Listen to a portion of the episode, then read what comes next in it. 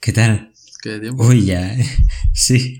¿Ya tenéis allí luces de Navidad y todo? Ostras, sí.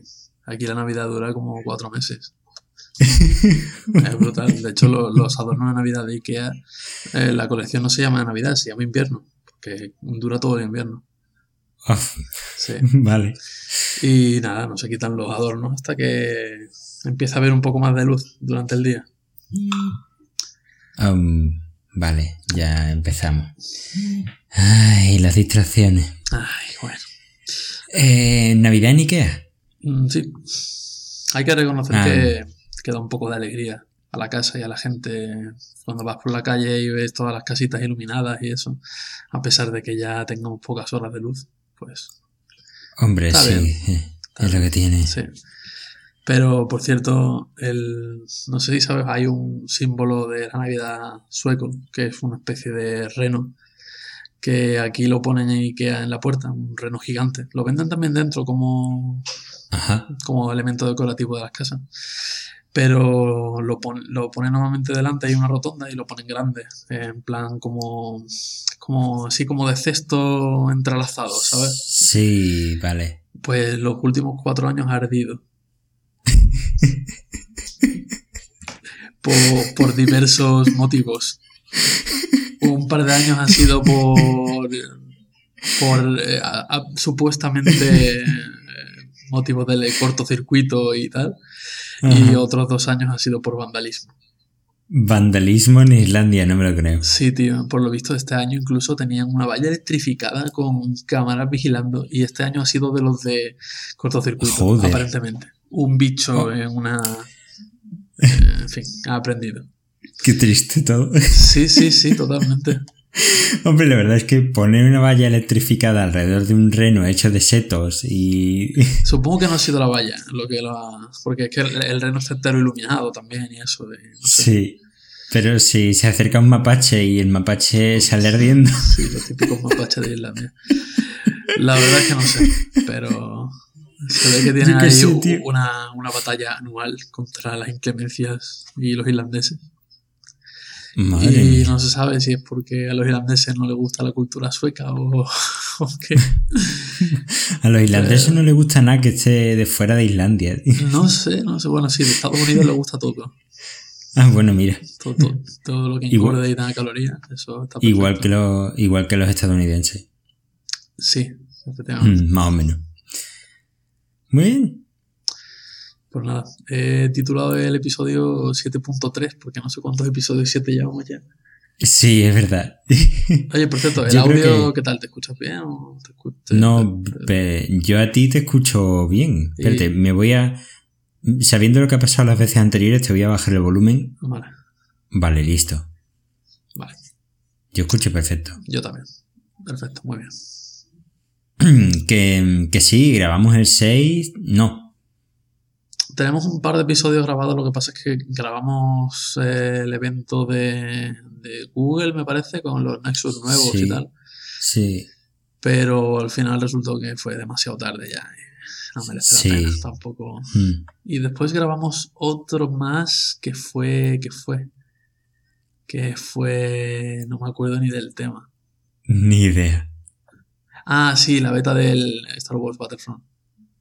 Ah, sí, la review. Sí, que bueno, lo resumimos aquí, está guay.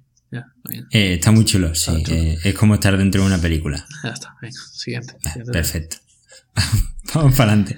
Así que nada. Pues bueno, ya hemos tratado el tema de los renos que salen ardiendo. Pues, Eh, sí, ese era el punto número uno. am, hostia, yo te quería preguntar algo. Dime, Mierda. eso no es una pregunta. Lo sé, pero. Digo, bueno, voy a preguntarle esto a Pablo ahora en el podcast, pero joder, no me acuerdo. Bueno. Bueno, tú dale para adelante, seguro que se me ocurre algo. Vale. Bueno, pues fuiste tú el que sugeriste este tema, que me resultó interesante también. Hmm. La verdad, la, la forma de explicarlo. A ver, eh, ¿cómo serían las cosas hoy en día si se hicieran desde cero, digamos, sin tener en cuenta de dónde venimos? Por ejemplo, Exactamente. eh, no sé, eh, las ciudades de hoy en día han tenido que evolucionar a lo largo de los siglos. Y claro, porque tú... Claro. Pero ¿qué pasaría si hoy se hiciera una ciudad desde cero? O un coche desde cero? O no sé. Sí. pues claro, tú, incluso las ciudades nuevas que se hagan desde cero, mm, aún así, ninguna de ellas creo que vaya a ser un concepto completamente disruptor. Disruptor, perdón. Mm, porque heredarán cosas de las ciudades que ya conocemos todos. Hombre, sí. Eh, eh, he estado investigando un poco sobre el tema, la verdad. Mm. Eh, donde más se está haciendo ahora mismo está un poco dividido. Por un lado en Arabia Saudí, con todo Eso te iba a decir. el que tienen, que, que tienen ciertos proyectos de nuevas ciudades, algunas más normales, otras, bueno. Pero hay una que me sorprendió que si bien no es una ciudad excesivamente grande, creo que eran, mm, bueno, no, me acuerdo exactamente el tamaño, no, no quiero equivocarme. Pero la cuestión es que prometía que iba a estar completamente refrigerada. Todas las calles. Bajo una cúpula. Eh, una cúpula, no sé si era toda la ciudad bajo una cúpula, yo creo que no. ¿eh? Creo que era parte de la ciudad. Era. Creo que el titular era, algo parecido a. La, en Arabia Saudí se, se planea la primera ciudad conectada o algo parecido. Ajá o Smart City o algo parecido. Y realmente lo que era es una parte de una ciudad más grande. Digamos que la, parte rica que tenía, que creo recordar que tenía una cúpula y ahí pues estaba todo eh, un poquito mm, ideal todo. Sí, hombre, claro. No, pero esto era... Esto estaba el proyecto en firme y tal. Ajá. Eh, después lo otro que estoy viendo, por lo visto, eh, inversores chinos que, están invirtiendo muchísimo, muchísimo dinero en hacer ciudades nuevas en África. Que tienen allí tierra, todo ahí caben, sí, ahí caben las que quieran. Y por lo visto, a cambio de tratos mercantiles, en plan de minerales y tal. Mm, comprendo. ¿Y algún concepto extraño? No, la verdad es que no. Eh, simplemente hacer las cosas más grandes una de las ciudades de Arabia Saudí dentro de 20 años se planeaba terminarla y sería más grande que Washington DC. Que ahí tiene tela, ¿eh? Que tiene tela. Washington DC. En extensión no sé cómo de grande es. Pero Washington DC tiene un par de añitos a sus espaldas. Para que, sí, bueno, en 20 años construyas una ciudad de cero. Sí, claro, Bueno, eso con Pladur Sí, bueno. a base de los rascacielos con pladura ahí a tope. Bueno, esta gente se inventa una isla en mitad del mar sin problema. Exacto.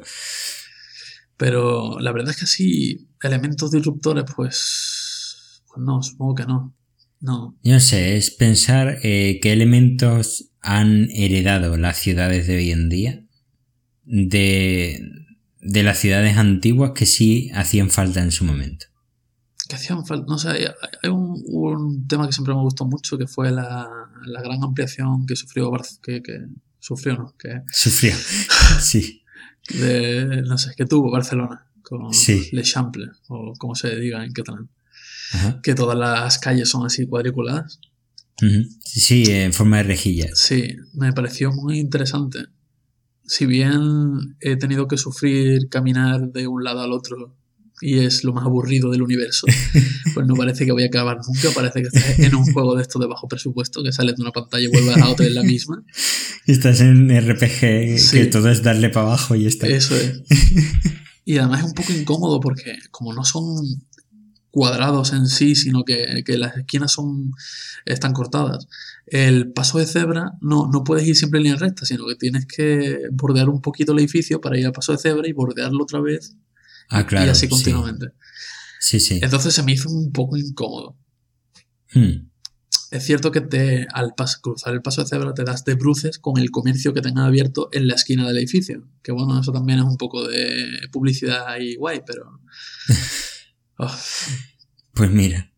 No, a mí las ciudades, yo creo que ya lo hemos hablado, las ciudades en rejilla a mí me gustan mucho mm, porque yo soy muy de perderme. Yo lo que es orientarme me quita Google Maps del móvil y no sé dónde estoy. La verdad es que no sé hasta qué punto, aparte de estético y a lo mejor lo que dices tiene, tiene beneficios. La verdad no, no, no, no puedo verle tampoco demasiado No sé, a mí creo que lo comentamos eh, cuando estuvimos en la luna de miel en Nueva York, Laura y yo. Ah, que las calles, tú sabes que en Manhattan las calles están, bueno, no solo en Manhattan, creo que en más ciudades, pero están numeradas. sí. Eh, tú puedes estar perfectamente en, la, en el cruce de la cuarta con la quinta. No sé si eso queda muy para arriba o muy para abajo ahora mismo, pero Pero todo el mundo sabrá decirte, con haber estado allí 10 minutos, dónde está, o al menos en qué dirección y aproximadamente a cuánto andando, está el cruce de la tercera con la décima. Y además en manzanas, esa unidad de En medida. manzanas. Exactamente. Eh, es eso, además eh, las calles están equidistantes, a mí me parece súper interesante. Y me gustó mucho porque de repente me, me- me vi como un experto en, venga, pues este negocio al que queremos ir está en la cuarta con la no sé qué, pues hay que andar media hora. Ya. Me pareció súper, súper placentero. Pero claro, también hay que reconocerle a los árabes, por ejemplo, la arquitectura de Sevilla, del centro histórico, de esas calles tan pequeñitas, eh, estrechas y altas que permitían que se concentrara un poco más de humedad y que eh, la temperatura en invierno fuese más no tan alta. O sea, tenía su sentido, a pesar de ser todo así tan estrechito y tan recovecos. A lo mejor Sí, en, esa- en aquella época haberlo hecho todo en cuadrícula pues hubiera sido contraproducente. Puede ser. Mm, pero claro, eso eran, eh, es lo que yo te digo, eh, eran unos tiempos en los que no había coches. Ya, claro. Ahora todos conocemos el, el profundo dolor que da mm, pisar con un automóvil el centro de Sevilla. Sí, sí, sí. Entonces, más o menos por ahí va el tema. Mm, no sé, ¿qué solución se le podría poner a una ciudad hecha desde cero? O sea, por- con por- por- presupuesto ilimitado. Por lo pronto yo pondría, digamos que abriría el suelo y lo pondría todo lleno de aparcamientos. Ajá. por toda la ciudad. ¿Abrirías el suelo en qué sentido? O sea que cuando voy a hacer los cimientos, de, Sí. pues ya le meto aparcamientos a toda la ciudad. No, no me preocupo. De, forma vale. que por arriba los coches no tengan ni siquiera por qué aparcar, porque tienen aparcamiento abajo todo el que quieran. Sí. Vale, Eh, eh, se parece mucho a un concepto que yo tenía en la cabeza hace tiempo. ¿Qué te parece una ciudad, vale? Sea de la extensión que sea. Supongo que para hacer la prueba pues tendría que ser pequeñita, pero completamente peatonal. Toda la ciudad. O sea, lo que es todo. Y cada edificio tiene, o cada dos edificios, no lo sé, algo parecido, tiene un ascensor que va a un parking subterráneo que ocupa toda la ciudad. Hostia, sí, Una especie de red de metro super tocha. claro. Una ciudad en dos plantas. Ujú.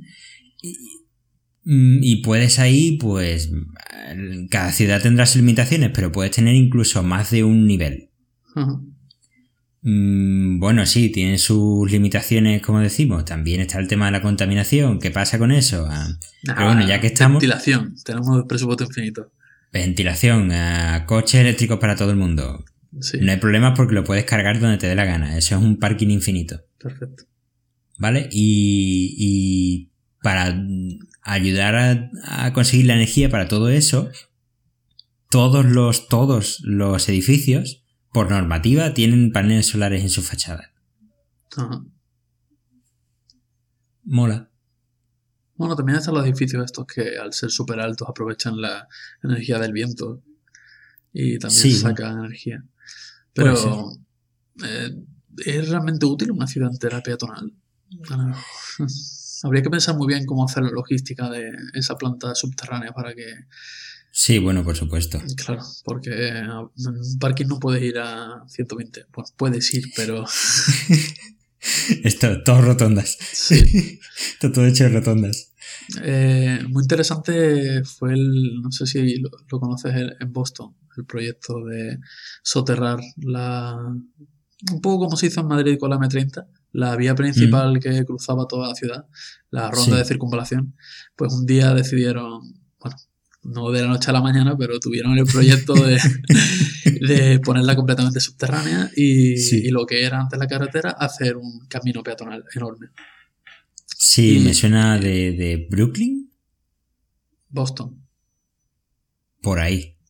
Y fue muy interesante, lo vi en la serie esta de Mega Construcciones, Porque a pesar de que esto se hizo, como te he dicho, en Madrid, con la M30, por ejemplo, que es muy famoso, a pesar de toda la corrupción que hay por ahí metida, pero bueno, eso es otro tema. Sí, eso es otro Eh, asunto. el punto fundamental y que me pareció más fascinante de todo ese proyecto es que una de las cláusulas del contrato fue que no se podía cortar la circulación de ninguna calle durante ningún día. Vi eso. y lo vi eso. hicieron, tío. Es increíble. Eso era que, que le construían un parque enorme, gigante y mejoraba un montón las vistas y la vida de la gente. Sí, sí.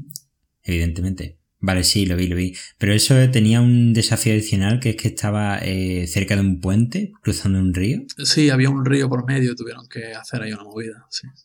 Sí, un tema. Sí. Pero bueno, el caso está bien, va por ahí. Es eh, hacer la parte, mm, digamos, de la superficie más placentera para los peatones Sí. y ya, pues todo lo feo, pues está abajo. Claro, sí. Así como quien dice. Sí. Hombre, una buena ciudad construida desde cero, que, que invierta bien en un buen transporte público, ya sea metro, ya sea tranvía o algo así, es muy interesante. Más que autobuses. Me refiero a algo más tipo eléctrico. Sí, también puede ser eh, como el tranvía o como... Sí, algo así. Sí, Algo que sea rápido, efectivo y con una buena fuente de circulación, pues estaría Hmm. bien. Ahora que has hablado de Barcelona, Barcelona tiene un buen tranvía. Al menos yo siempre he tenido buena experiencia con él. Usado. A mí me parece muy bien. Yo, mm, Laura y yo nos quedamos dos veces en Esplugas de Llobregat, Ajá. que si bien no está dentro de Barcelona, está muy pegadito, eh, pero se puede llegar fácilmente con, con el tranvía. ¿Pero es, Y es tranvía o es cercanías? Tranvía. Ajá. Es el tram. El tram, vale. Sí. Eh, creo que es eléctrico, sí. Sí, y supongo. llegaba, llegaba a Barcelona y verás, no, no sé si mm, los, los que viven en Barcelona tienen necesidades que el tranvía no les resuelve. Estoy seguro de que sí, pero a nosotros, todos los sitios en los que íbamos, el tranvía no, no servía. Sí, está claro. Hmm. Sí, un- una ciudad de este tipo con un, buen bono de transportes soluciona bastante. Mm. Quizá el mayor problema de este tipo de cosas es si quieres salir a cierta hora por la noche, que ya se te complica un poco la hora y hay menos pues- afluencia y tal. Entonces que eres un vándalo y es culpa tuya. Sí, claro. Eso es así. Vas por ahí eh, haciendo manifestaciones contra España. Exactamente. contra España. Sí. Que no a favor de la independencia, es contra España. Hombre, ¿eh? claro. Vale, vale. Em, bueno, no nos metamos en charco tampoco. Sí, efectivamente. Un charco muy grande. Sí. Pues, Mm, un- Tema interesante, sí. Sí. Eh, te- tenías por ahí otro de, de sistemas de votación. Sí, bueno, eh, en general todo el rollo de burocracia con los ayuntamientos y cosas Ajá. de ese estilo. Hoy en día no se te ocurriría en tu vida seguir haciéndolo todo tal y como se hace hoy. ¿Te refieres tanto papeleo y tal? Todo. O sea, eliminar toda esa mierda. No. Existen certificados digitales, existen de todo tipo de cosas para certificar que uno es uno. Yo ahora que estoy aquí me he hecho mucho de menos algo tipo sistema de votación electrónico a distancia. Yo tengo aquí mi certificado y Ya se ves. supone que ningún problema de- debería haber para poder votar a distancia. Pero aparentemente sí. También he estado investigando un poco sobre eso. Aparentemente la Unión Europea eh, hizo un proyecto de, para experimentar con la votación electrónica, a ver qué tal iba. Y bueno, fue bien, pero siempre está el problema de que en el caso de que haya algún fallo, no hay ningún método secundario. Es decir, hay algunos países que, Mm. que- que han habilitado eh, un voto electrónico, pero no a distancia, sino que tú ibas a, a tu colegio electoral con una especie sí. de papeleta electrónica que era física y digital a la vez. Entonces tú la, tú la depositas y hay un ordenador que está identificando a qué has votado y se cuenta automáticamente. Pero si todo el sistema cae y falla, siempre pueden ir y recontar los votos manualmente. Me entiendo. Porque no, no pasó en las elecciones de Obama contra Rooney. Sí. ¿No ocurrió que había por ahí una polémica de que las maquinitas de votación le dabas a uno y te salía otro o algo parecido? Sí, sí, siempre hay temas de eso. Hubo algún rollo de eso. Pero vamos, que seguro que eran casos minoritarios.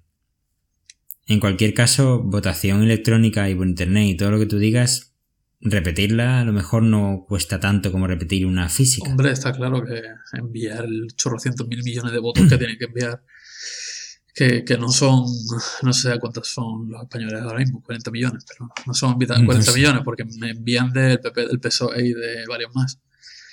O sea que Sí, hay mucha... no. Evidentemente haría falta una infraestructura enorme y yo que no soy informático no alcanzo a ver la magnitud real del problema, pero seguro que se puede. Ah, eso se lo dices a Azure y escálamelo tú, no te preocupes. Hola, Azure, escárame un país. Sí. En fin, que si se quiere yo creo que se puede, pero es cierto que, en fin, bueno, también tienen miedo del tema de la seguridad informática y tal, que... Sí, bueno, e- el otro día, bueno, el otro día, hace ya un mes o así, estaba eh, nuestro presidente presumiendo de, de que los... No, a ver, esto es bueno, A ver, a ver. algo tendría que tener. Presumiendo de que eh, los trámites electrónicos, Ajá, los pocos que se pueden hacer, sí. habían ahorrado no sé cuántos millones de euros, cifra que me parece también muy exagerada, pero a la administración pública. Ajá, Sí, es cierto que se pueden hacer algunos trámites electrónicos en este país. sí. Son minoritarios, pero sí es verdad que se pueden. El padrón, sin ir más lejos, porque también es lo que tengo más reciente, lo hicimos todo por internet. Sí, es cierto. Hmm. Así que, bueno, se puede. Sí que es verdad que luego tuvo que venir un tipo a ver que éramos nosotros los que estamos aquí. Ah, bueno, sí, por entrevista, sí, una cosa rara. Claro. Pero no nos supuso salir de casa ni nada parecido, que fue cómodo para el ciudadano, Sí. en este caso. Sí, hay muchos documentos que pude sacarme por internet para venir aquí, pero por Mm. ejemplo, el documento que no pude sacarme por internet fue el certificado de nacimiento de mi hija, porque no soy yo. No, no, ella, ella ella no tiene certificado, no tiene DNI, no tiene certificado y yo no soy ella, así que yo no puedo sacar su certificado, porque no soy ella. ¿Y cómo es, es horrible. eso? Lo único que puedo hacer es soli- solicitarlo por internet para que lo envíen a algún sitio por correo postal. Ajá. ¿Pa- ¿Para a- qué? dando un montón de datos. Eh, nombre de, de ella, de su padre, de su madre, fecha de nacimiento, el, el libro de familia, en qué tomo y página está inscrito en el registro civil. Y entonces, si eso, pues lo envían por correo postal a donde sea, pero ya está. Bueno, es un coñazo, pero sigue siendo un trámite. Sí, bueno, eso cuando te hacen caso, porque yo necesitaba el certificado plurilingüe, que es el que necesito aquí, y lo, sol- lo solicité y dijeron, oh, bien, voy a mandarle el certificado normal, que es una fotocopia del, del libro del registro civil, ¿vale? ¡Viva! Muchas gracias. Así que lo tuve que pedir otra vez. Bien. Ya te llegó, supongo. Sí, me llegó, me llegó.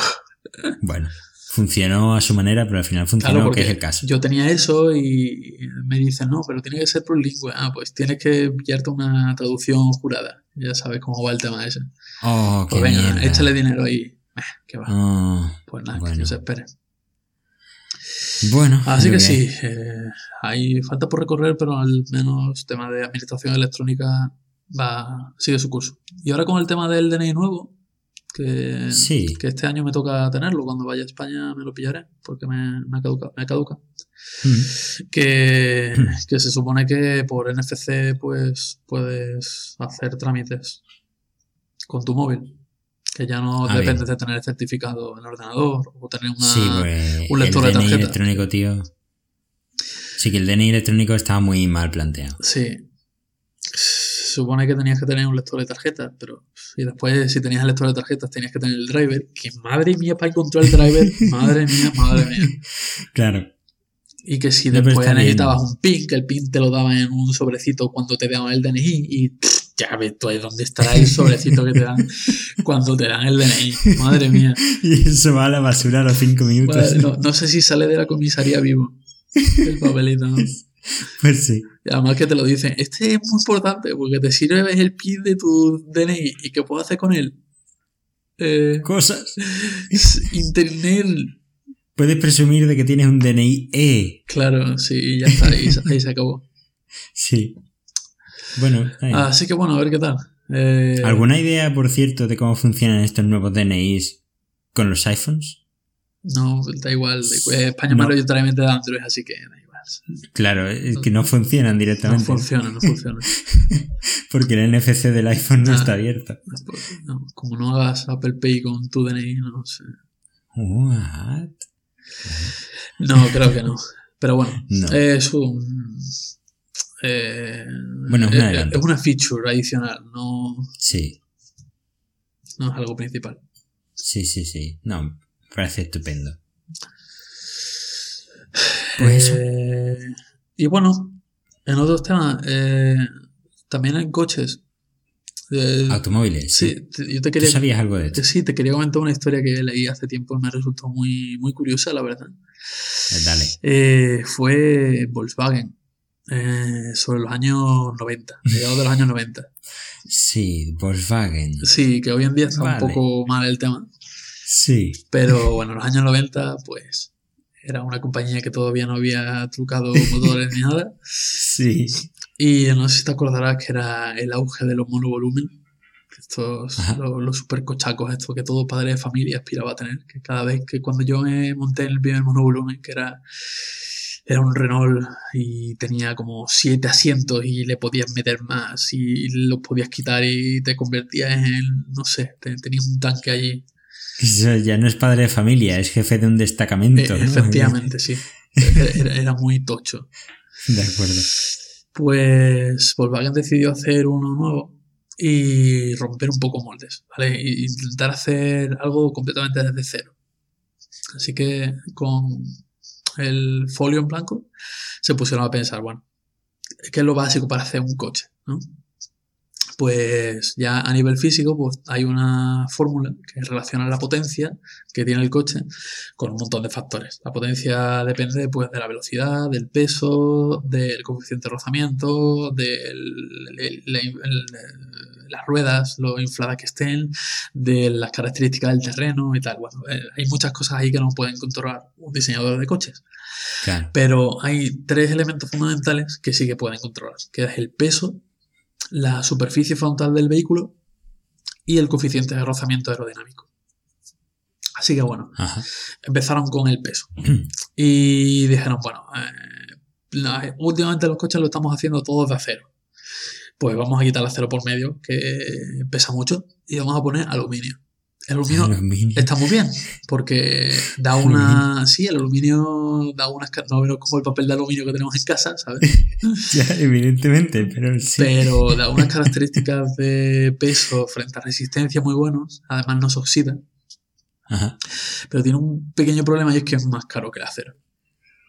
Pero bueno, eh, ellos se han marcado eh, un precio de 15.000 euros. Así que, Vale. dije, bueno, pues vamos a hacerlo eh, todo de aluminio, vamos a poner la carrocería de aluminio y vamos a tirar millas a ver lo que pasa. Eh, entonces eh, empezaron con el tema del coeficiente de rozamiento. ¿Cómo reducimos el coeficiente? Pues intentaron buscar la forma más aerodinámica posible y vieron que la lágrima, una lágrima, una gota de lluvia en la forma de lágrima es el, menor coeficiente de rozamiento de- que, que puedes conseguir, Sí. que es un... eh, ¿Cuánto era? Era un 0,04 frente Ajá. a los coches normales que están entre los 0,4 y 0,3. O sea, es un, un orden de magnitud inferior. Sí. Pero no claro, sé, me estoy imaginando un coche. Claro, entonces ya, ya empiezas a imaginarte el coche con forma de lágrima. Bueno, lo primero Sí. que tienes que hacer es, eh, por lo menos, que menos que cortarlo por la mitad, ¿no? Porque, bueno, le tienes que poner las ruedas de abajo, ¿vale? Sí, claro. Eh, o no, depende. Bueno, sí, sí, vamos a poner ruedas de abajo, sí. vale. Eh, pero, claro, eh, ellos querían hacer un monovolumen. Y, y la forma de, la, de media lágrima no le da mucho espacio para un monovolumen. Así que miraron la naturaleza, aparte de fijarse que animales como los búhos, al volar muy rápido, tienen forma de lágrima, es curioso. Sí. Eh, se dieron cuenta que otros pájaros, bueno, es básico, ¿no? Pero tienen su, pro- su piquito que digamos que rompe el aire y después ya la parte del cuerpo sí que tiene forma de lágrima. Así que bueno, Sí. apro- aprovecharon el piquito para poner el motor y todos los temas estos.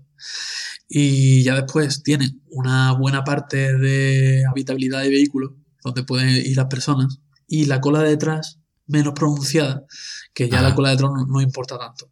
Entonces queda un, un aspecto un poco raro, pero funciona. Vale, más o menos funciona. Mm, Vale. Porque hasta aquel momento, eh, los 70, 80, eh, lo que se creía que era lo más aerodinámico del mundo era la cuña. Que si te fijas en los deportivos antiguos, los Ferrari, los Lamborghini y tal, son todo una cuña contra el suelo. Ah, sí, sí, sí. claro, porque, sí, sí. claro, tiene sentido, ¿no? Es como una Mm. flecha que va cortando el aire. Claro, claro. sí. Pues, pues no. El, Pues el- no. el tema de tenerlos rectos eh, está jodiendo la aerodinámica. Sí, claro. Así que, bueno, tiraron con eso. Ya sabemos que tiene de aluminio, la forma de lágrima, que más o menos el diseño lo tenemos listo. Forma de búho, de, me- de medio búho. De, de medio búho con pico. Sí. Eh, después le metieron mano al motor, que el motor, por lo visto, bueno, tenía uno de gasolina que era muy bueno, y, pero quería también hacer uno de diésel. Y el que tenían de diésel era muy pesado, así que decidieron, bueno, pues vamos a hacerlo de aluminio. Y, y después el motor de diésel tenía cuatro cilindros y dijeron, pues vamos- a quitarle uno, venga, vamos a ponerlo con tres. Y así, Venga, así, vale. así nació el primer motor tricilíndrico de la historia. Perfecto. Es curioso. Total, que cuando estaban diseñando todo esto y tal, llegan los señores de Mercedes y presentan su nuevo Mercedes clase A, que era un monovolumen también, pero era igual que los anteriores, no habían hecho absolutamente nada, sin innovación ninguna, era el mismo de antes, pero un par de mejoras y punto, y para adelante. Pero era, era un desastre a nivel de diseño, era un desastre a nivel de coeficiente de rozamiento, era un desastre en todo, pero se vendía como churros. No, tío, no. En Mercedes se vende como churros. El WhatsApp de los monovolumen. De hecho, eh, No. hay un test que en Estados Unidos que se llama el test del alce. Que imagino que se llama del alce porque es el típico que ponen unos cuantos conos y el coche tiene que ir bordeando los conos. Como si fueran, entiendo yo, como si fueran que, que estás esquivando un alce. Sí. Y lo que intentan comprobar es eh, cuánto tiene, cuánta fuerza tiene que hacer el coche para que vuelque. Sí. Pues vale. el Mercedes volcaba que, era, que daba gusto. Por lo visto, hay pocos coches que han conseguido tan mal resultado en ese test que ese Mercedes, ¿vale? Eh, Monovolumen, Dua, Dua Barrel Roll. sí, era una- tú imagínate con toda tu familia dentro, eso tenía que ser co- como un parque de atracciones, una maravilla. Qué guay. Vale. Total, que, que consiguen ya cerrar el diseño del vehículo en Volkswagen y, y deciden que bueno, que no se va a llamar Volkswagen, que se va a llamar Audi, que son del mismo grupo, y presentan el Audi A2, ¿vale? Ajá. Es posible que no haya escuchado nunca hablar del A2. Y, Mm, y no, no quiero spoilear, pero digamos que los A2 ya no existen. ¿Vale? Existe Oh, el qué pena. A1, A3, A4, A5, A6, A7 y A8 con todas sus variantes. A2 ya no. Qué pena, ¿por qué? ¿Qué pasó? Total, que consi- habían conseguido un coche de mil kilitos, que es una maravilla. Mil kilitos de Mil coche. kilos. Era, más grande que el Mercedes. Era más ligero y más espacioso que el Mercedes. Habían conseguido un récord de coeficiente aerodinámica que pocos consiguen un 0,3 y ellos consiguieron un 0,24. Estoy esperando la gran cagada. 15 años más tarde, para que lo veas, 15 años más tarde, solo un coche ha superado esa marca de coeficiente de rozamiento. Ajá. O sea, era, era brutal. Había conseguido 4 litros a los 100 de consumo. O sea, e- Ajá. es un coche maravilloso. Lo veas por donde lo veas. Las prestaciones eran perfectas. Fue un desastre de ventas. Porque el diseño era demasiado innovador, porque los ojos del coche, los faros, eh, parecían ojos tristes, porque era un coche raro. Sí, y, y, bueno, porque Mercedes había estado vendiendo mucho en ese momento y ya prácticamente todos tenían un monovolumen. Joder. Así que bueno. eh, El coche de los ojos tristes. Sí. Entonces eh, le dieron. Eso fue una vergüenza para todos los diseñadores de Volkswagen, por lo visto, fue horrible. Y entonces dijeron: Bueno, vamos a daros un poco más de dinero, por- vamos a intentar solucionar esto un poco, ¿vale? Pa- por lo menos eh, que quede bien el coche y poder venderlo, ¿sabes? Sí. Así que en, en lugar de solamente quitarle los ojitos tristes y poco más, dijeron, venga, pues vamos a meterle, vamos a meterle más caña al tema. Así que vamos a quitar todas las piezas de acero. Antes era solo la carrocería, ahora es todo, toda la estructura del coche, todo lo que había de acero, ahora es de aluminio, todo. Eh, Los asientos de to- acero. todas las, puer- de las puertas ahora son de. eh, Se, se llaman placas de sándwich, como los forros de los aviones, que son súper ligeros y súper resistentes. Le metieron un montón de taladros por todos sitios, porque cada vez que metían un taladro era un agujerito menos de aluminio que se ahorraban de peso. Joder. Eh, el- el- había- consiguieron llegar hasta 850 kilos. Esto, esto parece Madre ya mía. de Martian, ¿sabes? De ahí quitando peso. peso. Tirando la silla. Sí, sí, sí. Total. Vale. El motor lo reducen aún más. Le ponen el primer- uno de los primeros sistemas Start and Stop de, de la historia. Ajá. Bajaron hasta 2,9 litros por 100 kilómetros, ¿sabes?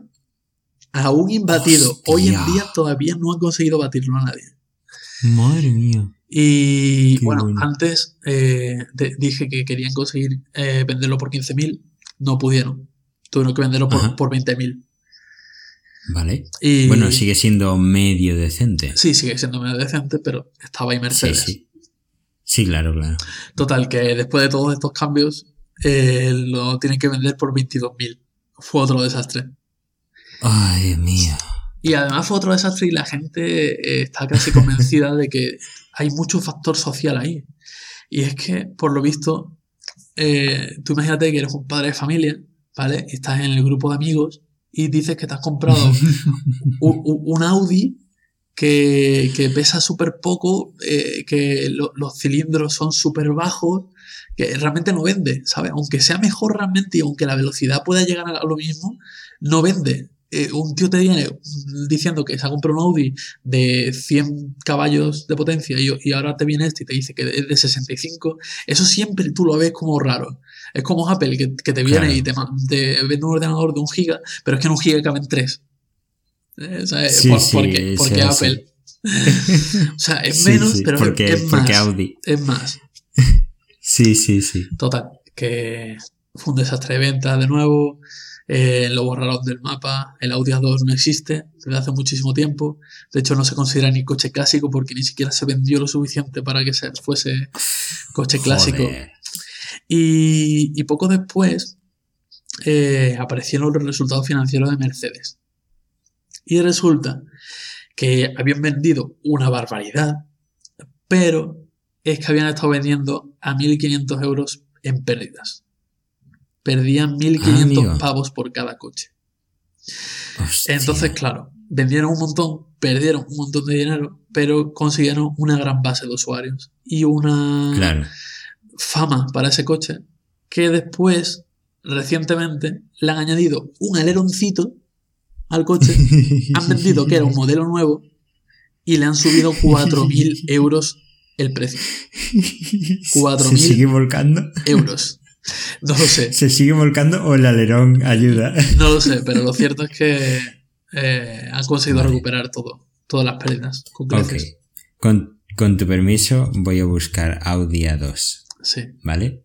Esto es completamente directo. Eh, bueno, ah, oye, no es feo. No, no es feo, pero era mediados de los 90 y era distinto. Pero esto se vendería hoy perfecto. Sí, de hecho, de hecho, No lo entiendo, Había- si deja está guay. ahora vendo lo, ve- Ok, vuelvo contigo. De hecho, ¿Cómo? eh, Ah. la gente, otras marcas empezó a copiar ciertas partes de ese coche. Y por ejemplo, Ford, para un diseño de un coche grande tipo, tipo Hammer, grande, también utilizó un diseño tipo lágrima. Eh, BMW ahora tiene motores tricilíndricos. Y el Mm. último y más conocido es que Toyota, con su Toyota Prius, hizo el diseño de lágrima. Y ahora prácticamente todos los coches híbridos que te encuentras por la calle tienen diseño de lágrima, porque es el eh, con el me- mejor coeficiente de rozamiento. Y ahora se vende sin problema. Y como tú has dicho, hoy vendería sin problema. Claro. Yo lo he visto y me ha parecido está moderno, claro, Sí, por claro. eso. Claro. No porque sea moderno, sino porque ahora. ahora. se lleva. Claro. Claro. Vaya. Es muy curioso, ¿eh? Qué pena, pero fíjate, todo lo que estás diciendo es precisamente este tema. Es si se tuviese que hacer hoy desde cero, ¿cómo sería? Es Ajá. justo eso. Sí, sí. Pues a lo mejor no te lo compraría nadie. No, a lo mejor no. Mm, O, o sí, quién sabe. A lo mejor ya hoy en día estamos más educados, no sé. No sé, a raíz de este episodio he estado buscando información sobre qué viene a continuación, ¿no? En, en temas de coches. Si hay algo en Sí. plan diseño que, que esté predominando. Parece Sí, claro que. dejando de lado la conducción autónoma y demás. Claro, eh, parece evidente que el tema de conducción autónoma está ahí, pero, pero claro, eso influye mucho porque el tema de la conducción autónoma provoca que el, eh, digamos que en los coches el centro sea más espacioso porque hay muchos diseños de eh, asientos que rotan para mirar todos al centro del coche. Ah, claro. Sí, pero aún así, yo no sé si confiaría en eso, pero bueno. Ya, Vale. claro. Ok. Sí, sí. Y, y bueno, sí, los, los coches que se ven son así muy, muy curvos, muy, no sé. Muy de huevo, como el de Google. Eh, no, no, más, más alargadito, pero no sé, es, es raro. Hace poco hubo una feria de... Es curioso que en las ferias de electrónica ahora hay mucho componente de, de automóviles Sí. y BMW presentó un coche, está bastante chulo, la verdad. Oye, el de Google es eh, biplaza. Eh, sí, yo creo que sí, Cabe gente atrás. yo creo que sí que pipazo. Ja. Pero bueno, A todo esto, ¿has visto lo- lo- los vídeos de la gente con el modo automático de Tesla? sí que le da ¿Has miedito. visto? ¿Has visto a ese puto pirado que pone el, el piloto automático en la autovía y se sienta en el asiento de, de atrás? Ostras, no. Ese pirado se coge el tío y, y se pone a grabar con el móvil y, y se... Pero está en el asiento de atrás y se nota perfectamente que adelante no hay nadie, ni siquiera hay copiloto. Ajá. Y el tío va acercando la cámara al, al, al contador, o sea, al, al velocímetro y demás, como diciendo, mira, voy a tope. Ajá. Y lo ves adelantar a otros coches, tío. Es, es- eh, la gente está loca. Es ilegal, ¿no? Seguro que sí. Seguro que sí. Ah, La gente está loca. En fin. Definitivamente sí que ese será el futuro. Mm, sí, llegará tarde o temprano, pero Sí. supongo que sí. Ah, hablando de esto y fusionando los dos temas, tanto ciudades como Ah. coches como conducción autónoma, Sí. eh, a la hora de buscar información sobre las ciudades, eh, una de, de Arabia Saudita, eh, había una polémica sobre si cuando terminase de construirse la ciudad permitirían circular a las mujeres, porque por lo visto no se, no se puede. Y estaban las mujeres diciendo que bueno, que a lo mejor que cuando termine la ciudad, que, que ya lo- que la conducción no sería un problema, sino que ya sería automática. Lo cual me pregunto, ¿dejarían una mujer eh, circular sola en un coche automático? Claro, eso te iba a preguntar. Eh, si la conducción es autónoma, Claro. ¿se considera que la mujer está conduciendo? De- a lo mejor, si el coche tiene voz y la voz es masculina, sí. Pero si es tipo Siri, no. Vale, y, y espera, peor todavía, ¿vale? Si involucrado en el sistema de conducción autónoma ha estado alguna mujer ingeniero, ¿se considera que está conducido por una mujer? Claro, a, O- a- a lo mejor tiene que ser como la carne halal esta, ¿no? Que, que- Claro, que tiene que la- ser- la, empresa tiene que tener, en plan, Ubisoft Marruecos solo trabajan hombres. Sí. ¿Cómo puede ser que salga tantas veces en nuestro episodio Ubisoft Marruecos? Es increíble. Mm, no sé, supongo que por la misma razón por la que sale Samsung. No había salido este episodio, pero, No, pero gracias. eh, Pero no que corre, tiene que haber una crítica. Sí, yo quería que saliese, pero el otro día me dijeron, oye, ¿en todos los episodios decís algo de Samsung? Y yo dije, evidentemente. Evidentemente, sí, evidentemente. Así que, no sé, ¿qué se te ocurre? ¿Qué se te ocurre? No sé, no he visto nada reciente últimamente. Supongo que porque Es Apple no ha presentado nada. Supongo.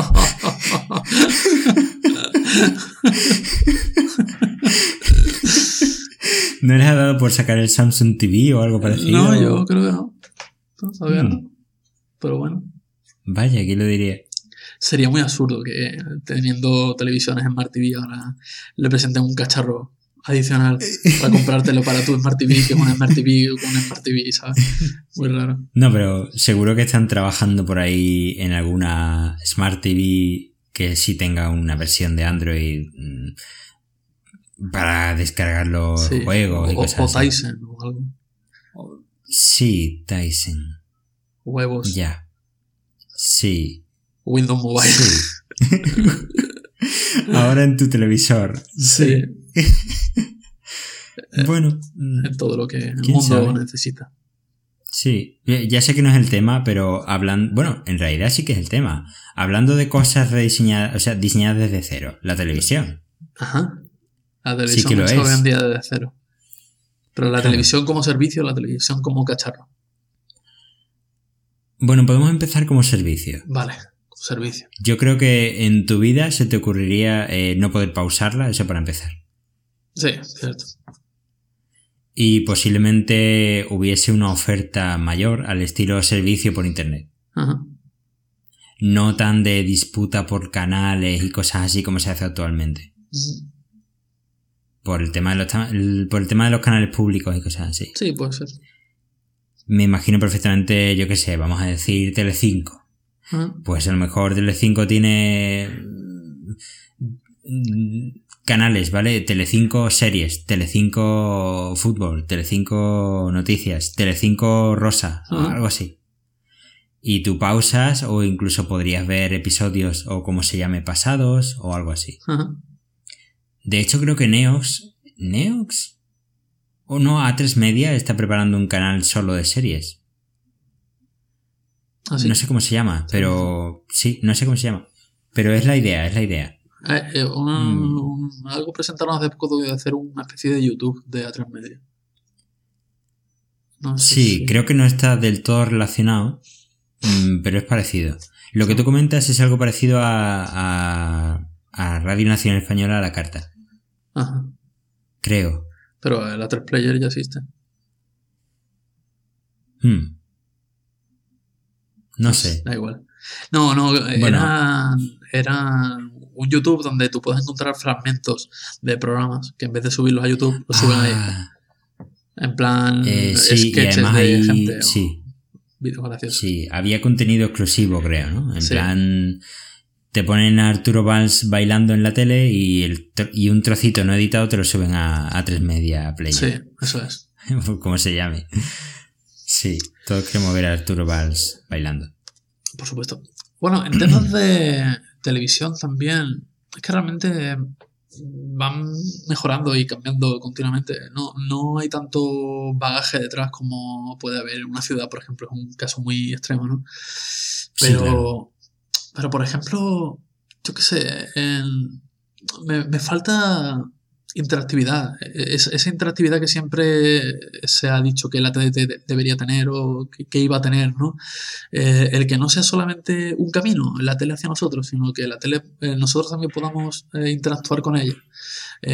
Ponte, por ejemplo, qué sé, un programa tipo, lo que primero que se me ocurre, un reality tipo Gran Hermano, ¿no? Que la gente pueda votar directamente desde el mando, porque la tele es el capaz también de emitir a través de, de la propia cadena, pero no a través de internet. Eh, yo qué sé, o por ejemplo, imagínate que estás viendo un partido de fútbol y tú desde tu mando eres capaz de cambiar la cámara. De, de- estando en el mismo partido, pero no, no cambiando el- la cadena, sino cambiando de ángulo de cámara. Se llama interactuando FIFA, con tío. la misma misión. Sí, bueno, ya. Sí, entiendo lo que quieres decir. No está mal, no está mal. Eh, sí. Claro, sí, exige-. A ver, en el caso de fútbol, por ejemplo, eh, es, es trivial porque a ver, la- las cámaras están ahí, están grabando. Eh, a lo mejor claro. sí. eh, ¿qué, qué pasó con aquello de que había ciertas eh, ciertas películas antes que tenían eh, ángulos distintos? Según qué Ajá. escenas tenían algunos ángulos. Y te- incluso los mandos venían con un botón de cambiar de ángulo que nunca funcionaba porque no había ninguna película así. Pero eh, me- no me viene a la mente ninguna película en concreto, pero sí me viene a la mente una vez que, que fue muy conocido que en la 1 y en la 2 echaron la misma película, pero en distintos ángulos, simultáneos. Entonces Ajá. tú en tiempo real podías cambiar de cadena y podías cambiar, ver la misma película de distintos ángulos. Pues algo así, Qué ¿sabes? paranoia. Sí, no, no me suena siquiera, oye, no. Creo que eso se quedó No con sé. los DVDs. Es que no, Puede ser. no hubo después. Claro, supongo que es caro, ¿no? Porque ya lo siguiente que se me ocurre es algo tipo tre- 360 grados. Que en tiempo real puedas rotar un poco la cámara. Pero claro, Sí, eso bueno, exige una Mm. gran cámara con mucha potencia. Y si ya de por sí el trabajo de postproducción tiene que ser tela, Claro, pues tú imagínate. aún más. Aún así, eh, no creo que sea la mejor forma de disfrutar un, una serie o una película, ¿no? Eh, estar pendiente, ah, pues ahora quiero verlo desde este ángulo. No es como que te pierdes, ¿no? Ya, sí, posible. A lo mejor, es, no sé. Sí, era un poco. A ver, por ejemplo, imagínate que hay una conversación con dos personas. Normalmente eh, la cámara apunta a quien está hablando. Sí, Pues en este tipo de películas, pues una cámara siempre apunta a uno y otra cámara siempre apunta al otro. vale. se me ocu- Cosas así. Ay, qué cosas se me ocurren. ¿Qué pasa? Ay. No, no, estoy pensando en la peli de los Vengadores, que está Scarlett Johansson. Nah, nah, no importa. Vale. De acuerdo. Corramos un tupido velo. Sí. Eh, pues sí, la verdad es que no. eh, tienes razón, mm, porque ahora mismo, como mucho, lo- los programas lo que hacen es tener a un tío detrás de Twitter, por ejemplo, y la gente lo que hace es mandar mensajes por hashtags. Sí. Pero eso no. Eso es Mira, de la edad de piedra comparado con. algo, algo muy simple. eh, ya, ni, ni siquiera hablando de interactividad, ¿vale? El tema del control de audiencias. Que Ajá. no sé, y sabes que se mide cuánta gente está viendo un programa, no es la medida real, sino que cada cierto tiempo se envían a ciertos usuarios aleatorios de España unos medidores que instalan en sus televisores. Sí. Y a lo mejor, pues, eso. ¿Cómo se eh, llama? ¿Teletipo? no, medidor de audiencia, no sé. Algo así. Vale. Teletipo creo que son los. Ah, no, eso es teleprompter. No lo sé. Teletipo eran los mensajes rápidos que aparecían en lo- las noticias. Teletipo. Ah, pues no sé. No sé. Vale. Tele algo. Sí. Pues eso, que, que, que menos que la tele sea capaz de informar qué cadena está viendo y dar un poco de estadística. Hmm. Sí, sí. No está mal. Pero bueno, A lo mejor más de uno se llevaba una sorpresa. sí, quizá. Pero a lo mejor también entraría ahí el tema de privacidad y tal. Bueno, privacidad, no sé. Es, Era, sí, era sí. Samsung la compañía, era Samsung la compañía que, que sacó una, un Smart TV con un mando, con micrófono y que el manual de instrucciones decía que estaba siempre grabando por... Ah, sí, y le podías dar instrucciones, ¿no? Sí, era Samsung. Sí, creo que sí. Qué eh, maravilla Samsung, sí. Pero vamos, eso se quedó fuera también, ¿no? ¿Te acuerdas que hace unos años les podías hablar a todas las teles? Mm, No, a través del mando o qué? No, no, no. Bueno, eran que la tele escuchaba y tú simplemente decías, Sí, no, no, yo no tenía ninguna de esas. oye, tele, mm, ponme el fútbol. Y la tele mágicamente te ponía el fútbol, por lo que sea. Pues- Sí, creo que hace un par de años todos los anuncios de teles eran en plan un tío en su sofá diciendo, no, no, ahora quiero tal. Y la novia al lado, no, no, yo quiero tal cosa. Esos eran anuncios de Kinect. Venga ya. Que no, que era, que, que no, que era de teles. Que eran Vale, de tele, vale, vale. joder. Ya está. Eran de tele, sí. Vale, vale. No, porque si no la novia diría, Xbox, apágate y ya está. Se acabó. La novia troll. Ahí va. Pues sí, algo así. Bueno, pues no. En fin. No sé, me ha parecido interesante. Sí, seguro que se le puede sacar más a esto, pero... Sí. Bueno, si tenéis algún comentario, opinión o crítica o sugerencia, pues podéis poner un comentario en iBox o en iTunes, alguna valoración, o no vamos a decir correo porque no, no lo sabemos. y Twitter, tenemos Twitter por ahí, pero da igual. Si, Sí, mira. si habéis llegado a iTunes o iBox, pues ponéis un mensaje ahí y ya está. Sí. No- Mira, vosotros ponéis en Google Pixel Puffing Podcast y ahí os sale por lo que salga, ponéis lo que Eso sea. es. No pongáis Pixel Sí. Puffing porque nosotros no somos esa empresa. No, no, pero Pixel Puffing Podcast sí. Sí, Y, y las estrellas nos ayudan mucho. sí. No sé si alguien nos ha puesto estrellas todavía, ¿no? ¿Verdad? Sí, tenemos varias invisibles. ¿Sí? Ah, bueno, pues, pues, bueno, pues las visibles nos ayudan más todavía. Sí, eso es. Y los comentarios también molan. Eso es, todos aquellos comentarios. Aunque sea echándonos mierda encima. Sí, bueno, pero por lo menos tener un poco de feedback también. Sí. En fin, esperemos que os haya gustado. Y nada, Claro. hasta aquí nuestra humilde opinión. Muy bien. Pues, Pues aquí nada. se acaba, ¿no? Caballero, que usted buenas Hasta el noches. siguiente. Oye, ¿hablamos, decimos lo que estamos preparando o lo dejamos para sorpresa? ¿Qué estamos preparando? Venga. ah, vale, vale, vale. Sí, vale. estamos preparando el primer podcast de Pixel Puffing con un invitado eh, Ah, sí. que realmente se une a la conversación. Pero no vamos a decir de qué, ¿no? Eh, ¿Por qué te refieres a que has tenido otros invitados? Sí, bueno, hemos tenido, hemos tenido invitados A- a eh, accidentales, por así decirlo. Sí, Ah, sí. vale. Ah, y también gatos. Pero no- Sí, bueno, no, pero- no han aportado mucho a la conversación. No. Sí, a través del cajas. micrófono sí que se han aportado cosas, pero no. Vale. Bueno, pues que sepáis que estamos preparando eso. Sí, eso, nuestro primer invitado. Y seguro que es interesante, ya veréis, ya. Eso es, eso es. Bueno, Bien. pues nada. eh, pues hasta aquí el episodio de hoy. Perfecto. Buenas noches, caballero. Buenas noches. Hasta luego. Hasta luego.